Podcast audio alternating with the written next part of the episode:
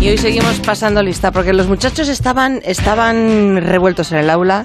Aquello sucedió a finales del siglo XVIII, era el año 1784. Por tanto, es muy posible que el sonido de aquella revoltura hoy nos resultase algo parecido al silencio. En historia de con Javier Cancho, hoy una historia mil veces contada.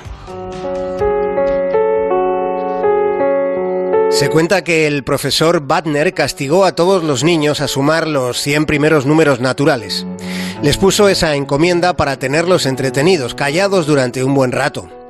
Entre aquellos niños había uno llamado Carl Friedrich Gauss, y ocurrió que Gauss obtuvo la respuesta casi de inmediato. ¿Cuál es el resultado de sumar el 1 más el 2 más el 3 y el 4 y así hasta el 100? ¿Cuál es el resultado? El resultado es 5050 y Gauss, con nueve años, lo resolvió en menos de un minuto.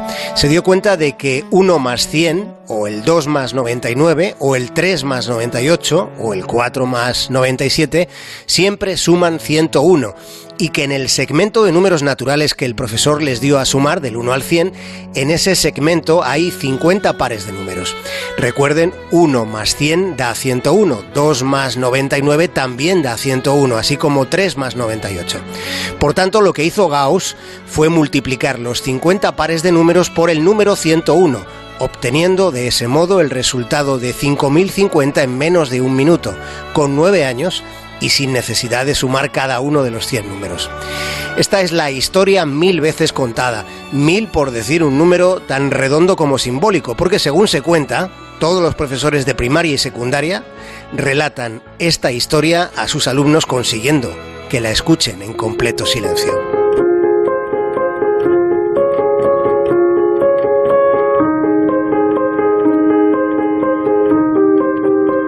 Los padres de Gauss eran analfabetos. Y aún así, a pesar de esas circunstancias tan condicionantes, Gauss está en el Olimpo de los dioses del conocimiento, porque dispuso de una inteligencia prodigiosa y de una determinación admirable. Fue matemático, físico, astrónomo, ingeniero. Su contribución resulta crucial en ámbitos como la teoría de números, el análisis matemático, la geometría diferencial, la estadística, el álgebra, la geodesia, el magnetismo o la óptica. Siendo muy joven, Gauss ya había descubierto dos métodos para calcular raíces cuadradas de números de 50 cifras decimales y siendo todavía un niño encontró pequeños errores en tablas logarítmicas de la época. Decía Gauss que la matemática es la reina de las ciencias, siendo la aritmética la reina de las matemáticas. En un puñado de meses, Gauss resolvió un problema que los matemáticos llevaban 2000 años intentando solucionar. Descubrió una fórmula para encontrar todos los polígonos regulares que pueden construirse usando solamente regla y compás. Y lo hizo cuando todavía no se había puesto a estudiar matemáticas en la Universidad de Göttingen.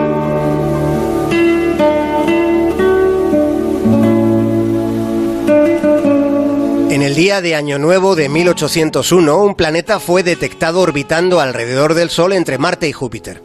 En aquel momento era el octavo pasajero del sistema solar, era el planeta número 8. Ese planeta fue llamado Ceres y su descubrimiento se tomó como un gran presagio para el devenir de la ciencia en aquel siglo XIX que comenzaba. Si aquel hallazgo hubiera sido un presagio, habría sido un presagio nefasto, porque unas semanas más tarde el pequeño planeta se perdió en el horizonte astronómico. Se había esfumado. Los astrónomos no tenían idea de dónde se había metido, cómo era posible, proclamaban. Días después, un alemán de 24 años llamado Karl Friedrich Gauss anunció que sabía dónde encontrar ese planeta perdido. Fue así como Gauss indicó en aquellos días de 1801, indicó a los astrónomos hacia qué lugar del cielo nocturno apuntar los telescopios para volver a encontrar a Ceres. Y Ceres fue encontrado. Y fue así como se descubrió que Ceres no era un planeta, era un asteroide.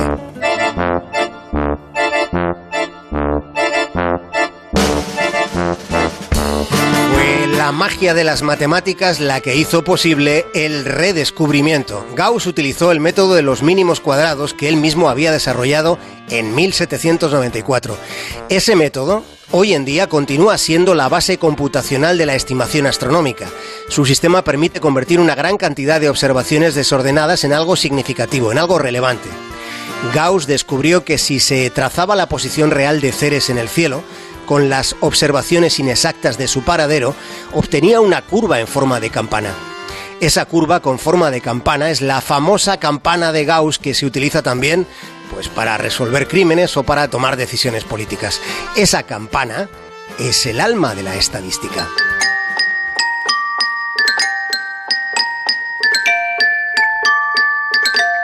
De Carl Friedrich Gauss se cuenta que fue un buen hombre, empático y coherente, culto y extraordinariamente inteligente.